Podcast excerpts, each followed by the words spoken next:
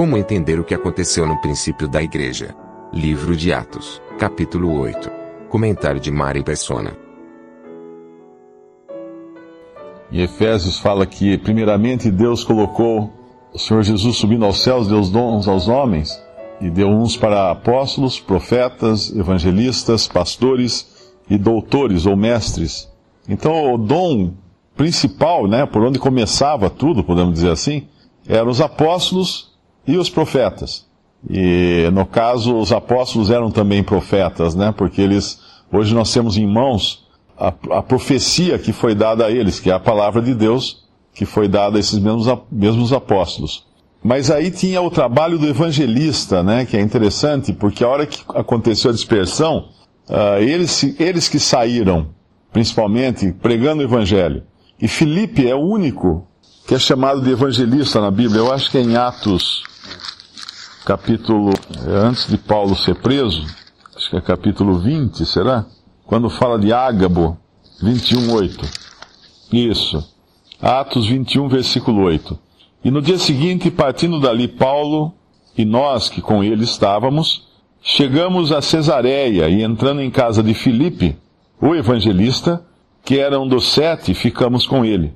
E tinha este quatro filhas donzelas que profetizavam.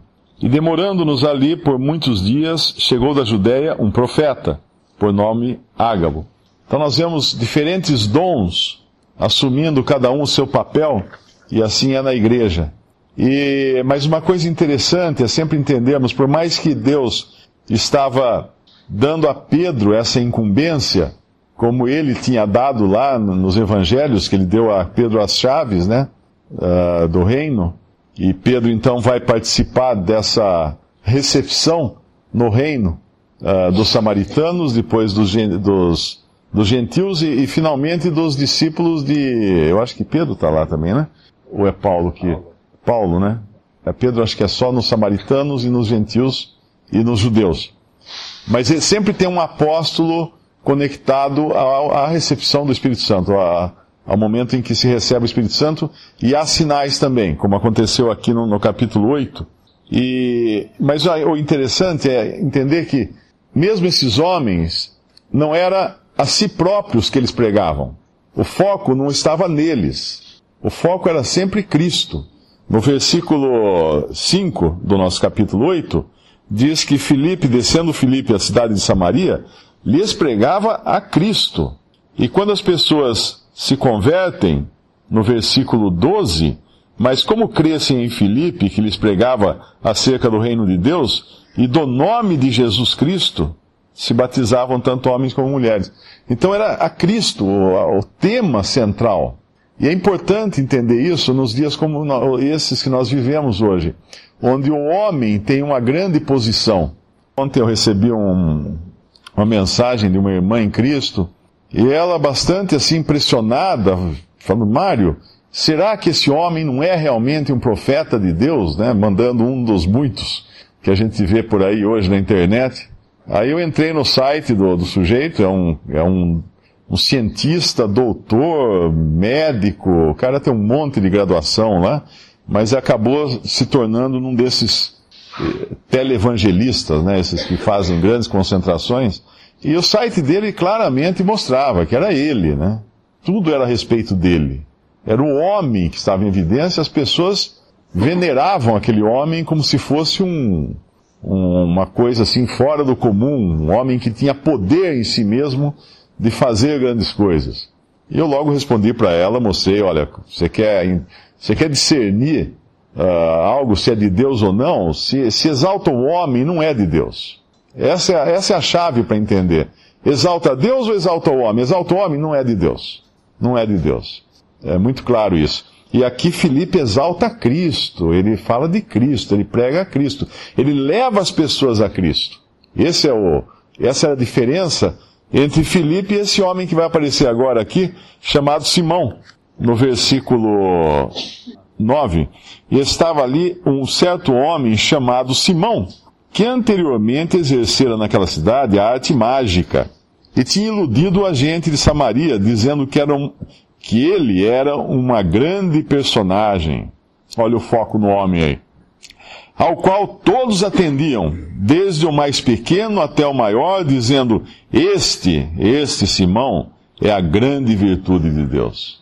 Será que isso não, não lembra a gente quantos homens nós temos hoje pelo mundo, onde as pessoas fazem romaria para visitar, para serem curadas, buscarem curas, buscarem alguma coisa? O homem exaltado. Esse Simão era assim. Mas de repente ele vê alguém que tem um poder que é maior que o dele ele, vamos dizer assim, foi, foi ofuscado agora pelo poder que Filipe exercia sobre as pessoas, que obviamente era o poder do Espírito Santo, não era de Filipe, e ele quer então ganhar alguma coisa com isso. No versículo 11, atendia, versículo 12, mas como crescem em Filipe, que lhes pregava acerca do reino de Deus e do nome de Jesus Cristo, se batizavam tanto homens como mulheres. Eles se batizavam não para serem salvos, eles creram na mensagem do Evangelho. Antes de serem batizados aqui, creram. A salvação vem por crer em Jesus.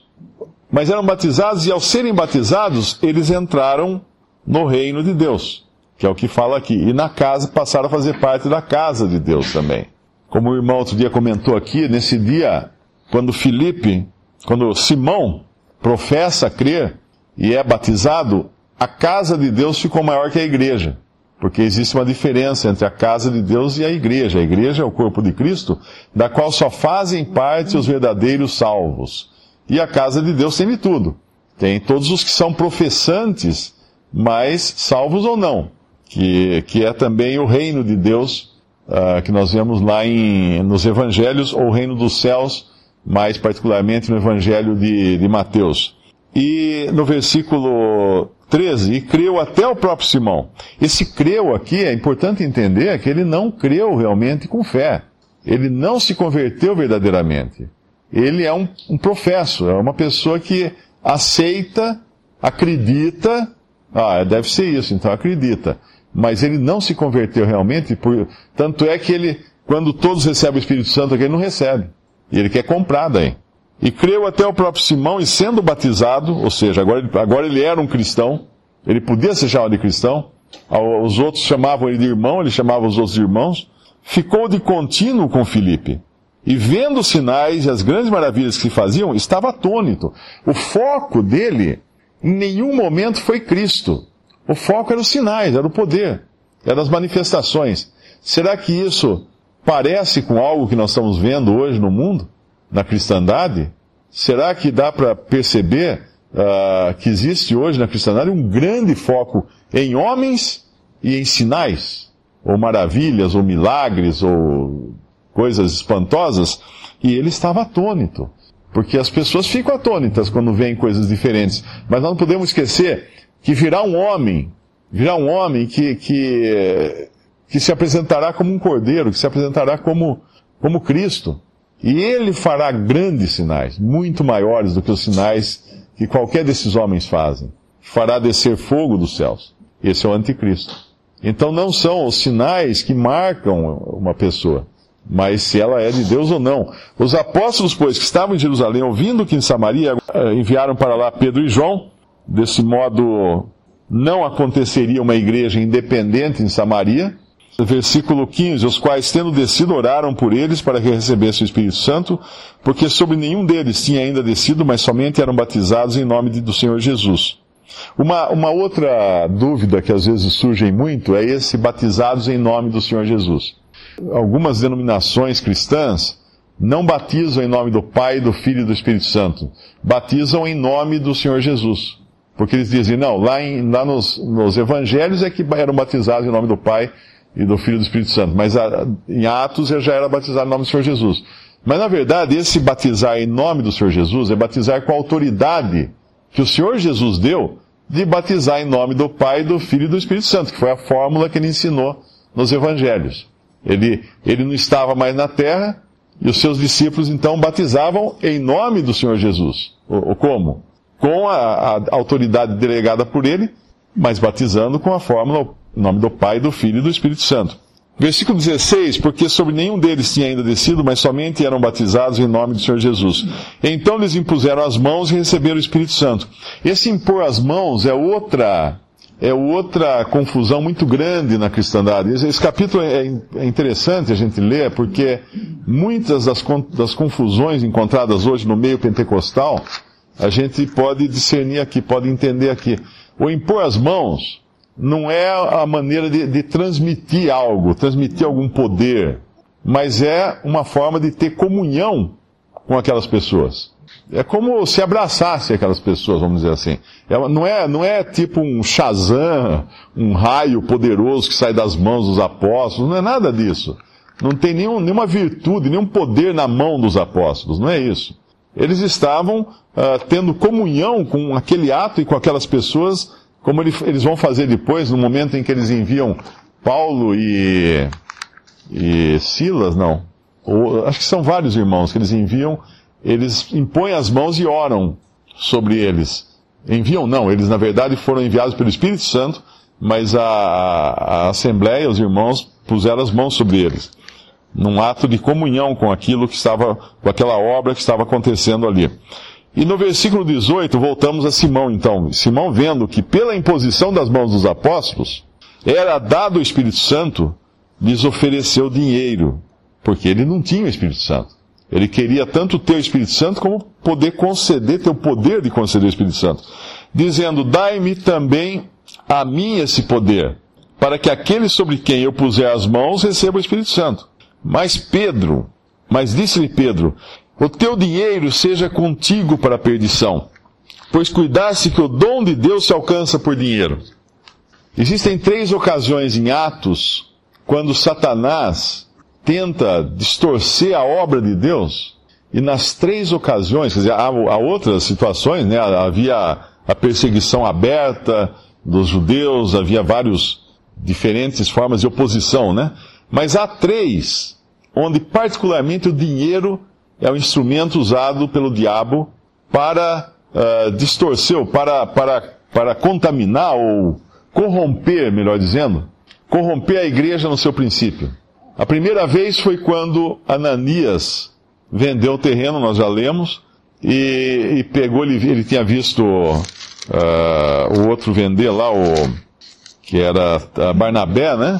E ele viu Barnabé vender uma propriedade e levar o dinheiro para os apóstolos, ele quis também ter provavelmente a mesma reputação que, que Barnabé ganhou. Então ele vende o, o terreno e traz o dinheiro para os apóstolos. Só que ele trouxe uma parte só, e dizendo que tinha sido tudo, que era tudo aquilo.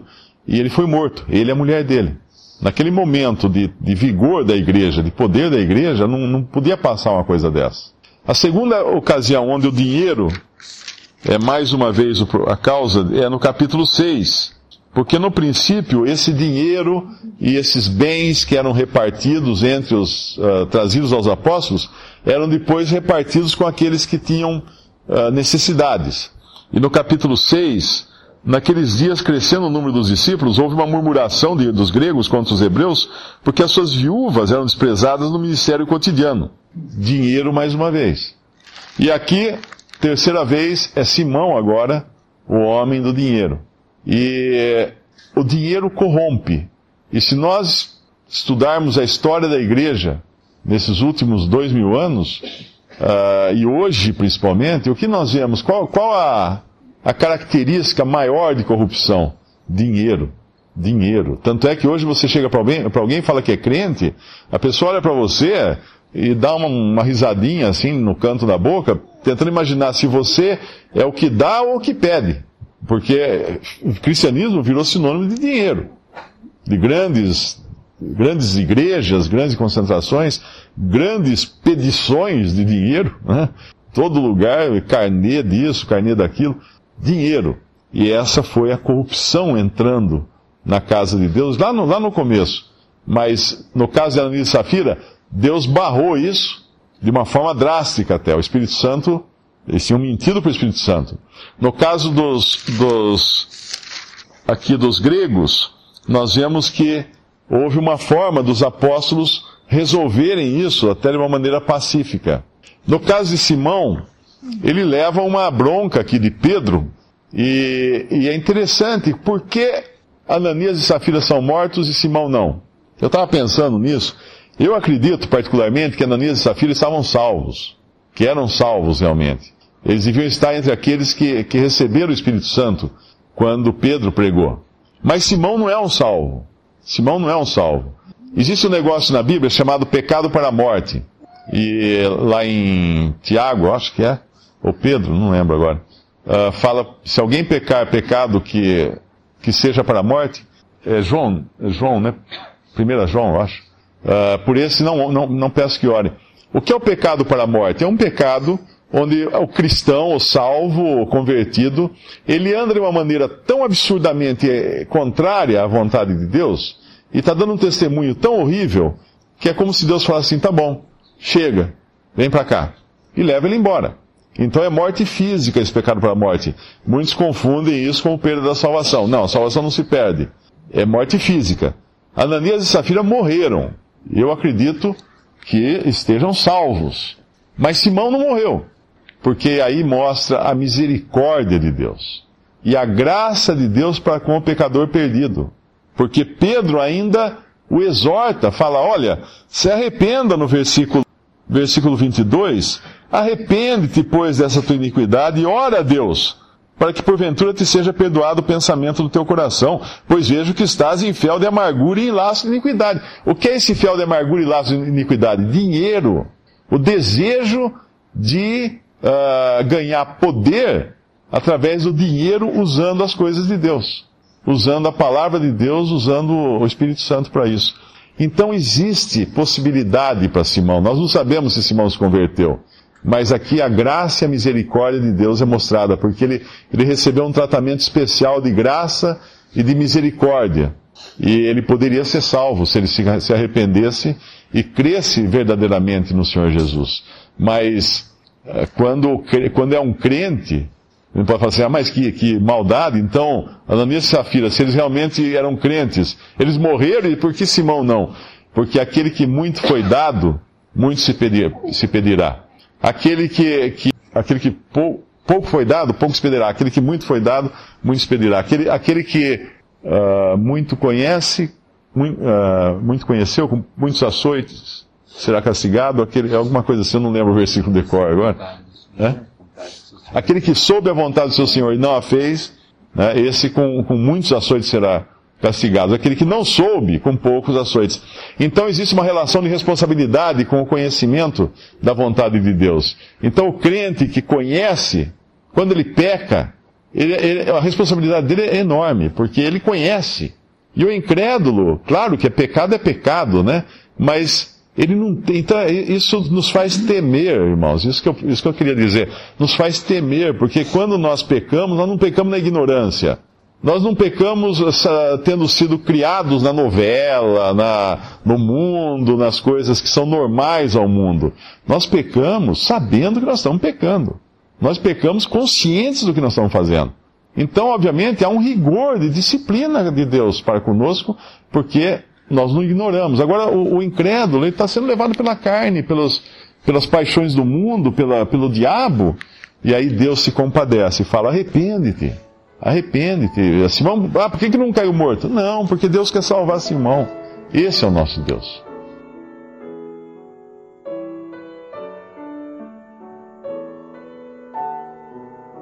Visite respondi.com.br. Visite também 3minutos.net.